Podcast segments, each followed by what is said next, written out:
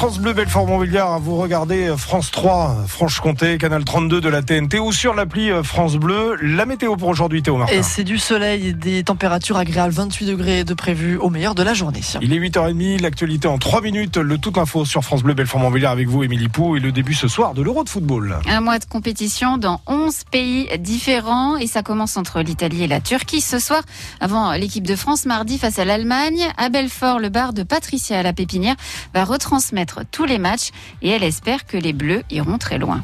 S'il s'arrête encore, ça fait mal, quoi, parce que c'est un apport. C'est vrai, c'est un apport de travail et puis un apport de recettes. Il faut pas se mentir. Plus la France, elle va loin, plus les gens ont un engouement et plus on travaille. Et eh ben, on demande maintenant qu'à travailler et puis de revoir nos clients et puis de faire un peu la fête, quoi. Premier match ce soir à 21h sur TF1. Tous les matchs de l'équipe de France seront à suivre en direct sur France Bleu. L'actualité, c'est aussi euh, la fin de l'opération Backup.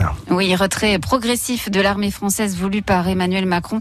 Selon le chef de l'État, la menace a changé au Mali. la forme de notre présence, celle d'opérations extérieures, engageant plus de 5000 hommes maintenant depuis plusieurs années, n'est plus adaptée à la réalité des combats. Ce n'est pas le rôle de la France de se substituer à perpétuité aux États.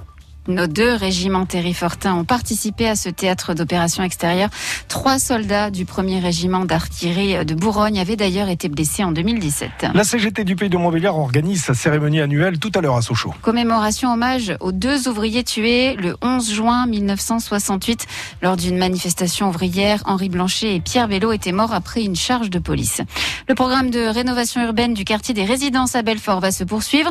Les détails ont été donnés hier soir lors d'un conseil d'agglomération une quatrième tour sera détruite le 1er juillet. Et puis ça n'était plus arrivé depuis huit mois. 300 personnes ont pu assister hier soir à un concert d'Iseult sur la place de l'Arsenal sous le lion de Belfort et c'était un peu magique. Écoutez. C'était un bonheur, c'est du bonheur, du bonheur sans nom. Mon compte, ça fait bien deux ans que j'ai pas été à un concert, donc c'est vrai que c'est vraiment agréable et ça fait du bien de les voir, de pouvoir les entendre et qu'on voit vraiment les musiciens. Il y a un rapport qui est complètement différent. Pas pouvoir bouger, de pas voir les sourires, c'est vrai que c'est un, petit peu frustrant, mais c'est déjà, déjà bien d'être là. Et c'est un premier pas vers d'autres aventures. On se sent revivre.